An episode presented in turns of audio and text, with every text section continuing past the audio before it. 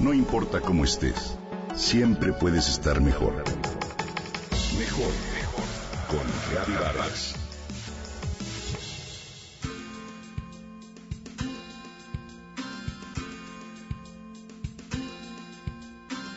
Para mantenerse en buen estado, nuestro cerebro necesita mantenerse activo, ejercitado.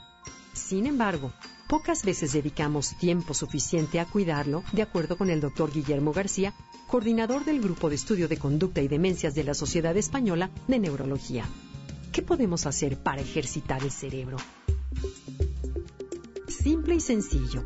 La lectura estimula la actividad cerebral, fortalece tus conexiones neuronales y aumenta la reserva cognitiva de tu cerebro lo que además repercute en una protección ante enfermedades neurodegenerativas. ¿Lo sabías? De acuerdo con los neurólogos, mientras mayor reserva cognitiva poseas, mayor capacidad tendrá tu cerebro para compensar el daño cerebral que se genera por diversas patologías. Así, de acuerdo con los especialistas, en los próximos años el número de afectados por enfermedades demenciales crecerá de manera exponencial. Si llevas a cabo actividades preventivas como leer, puedes retrasar y hasta prevenir la pérdida de memoria, pero no solo eso, también se retrasaría la aparición de estas enfermedades y se lograría reducir el número de casos. ¿Lo imaginas? Un cerebro activo no solo realiza mejor sus funciones, sino que también tiene rapidez en su respuesta. Leer obliga a tu cerebro a pensar, a ordenar las ideas y sobre todo a ejercitar tu memoria, por lo que estimula tus neuronas. También esta actividad te da temas de conversación, lo cual hace, por supuesto, más agradable la interacción social, otro aspecto importante para que mantengas tu cerebro activo y ejercitado. Leer es una actividad multibenéfica, ya que también reduce tu nivel de estrés y es excelente antes de acostarse, pues te lleva a desarrollar una rutina de higiene de sueño. En los niños es fundamental crear este hábito, ya que también la funcionalidad de su cerebro se activa y se potencializa.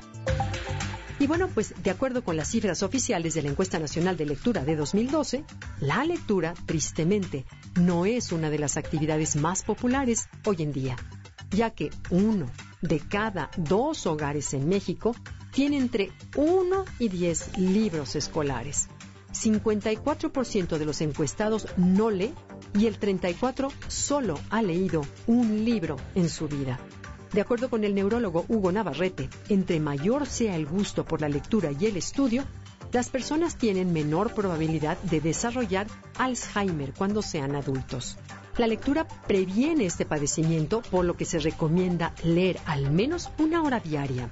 Esto para lograr que tu cerebro produzca mayor número de conexiones neuronales. Así, de acuerdo con la neurociencia, nada mejor que una prescripción literaria para prevenir enfermedades mentales.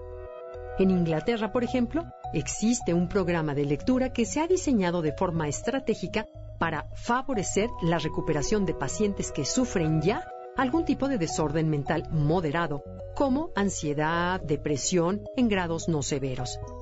En este programa, denominado biblioterapia, se seleccionan lecturas cuyo contenido puede relacionarse con el paciente, ya sea por las características de alguno de sus personajes o por el tema que se trata. La lectura, finalmente, es una actividad que además te ayuda a reducir el nivel de estrés, por lo tanto, es importante dedicar un tiempo diario a leer algo de tu interés. La lectura, sin duda, un excelente hábito, un factor que previene muchas enfermedades y una forma de vivir mejor.